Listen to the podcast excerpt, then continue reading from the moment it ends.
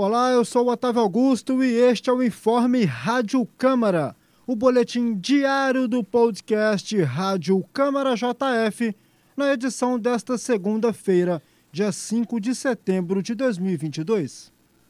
E aqui você fica por dentro das principais notícias de Juiz de Fora e da Casa Legislativa.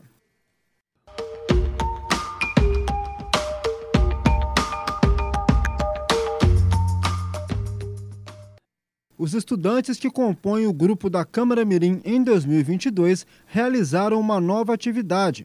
O encontro foi sediado na Universidade Federal de Juiz de Fora e teve o intuito de capacitar os conhecimentos dos jovens, transmitindo conceitos sobre o funcionamento do legislativo e as suas funções, por um debate melhor sobre o tópico escolhido para este ano, que foi saúde mental dos adolescentes. No primeiro momento, os alunos foram recepcionados no Anfiteatro Paulo Freire, localizado no Instituto de Ciências Humanas da Universidade Federal.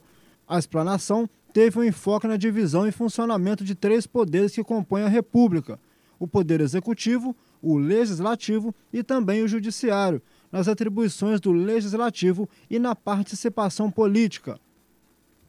Após todo o embasamento adquirido no evento, os jovens da Câmara Mirim de 2022 vão se reunir novamente no mês de setembro para tratar diretamente sobre o tema dessa edição, que foi escolhido pelos próprios alunos. A última etapa da Câmara Mirim será realizada no mês de novembro, com a plenária final.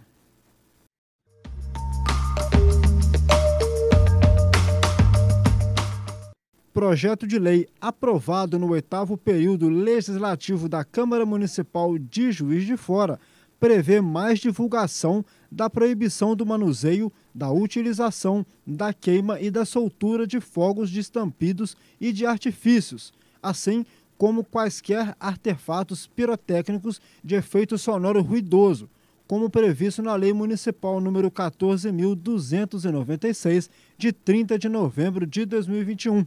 Desta forma, o projeto altera e acrescenta dispositivos à referida lei e, após aprovação em terceira discussão do Legislativo, segue para a sanção do Executivo. A proposta altera o artigo 2 da lei, que pauta a proibição do uso desses artefatos em locais fechados, abertos, áreas públicas ou privadas e que agora, com a modificação, passa a especificar esses ambientes a obrigar a afixação de placas com a informação da existência da proibição.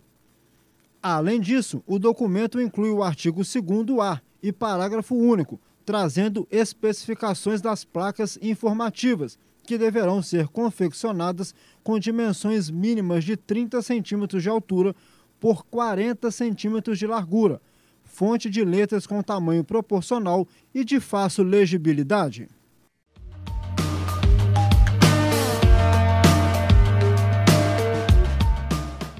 Esse foi o seu informe Rádio Câmara JF. Para mais informações, acompanhe a JF TV Câmara, o canal digital 35.1 da sua TV aberta.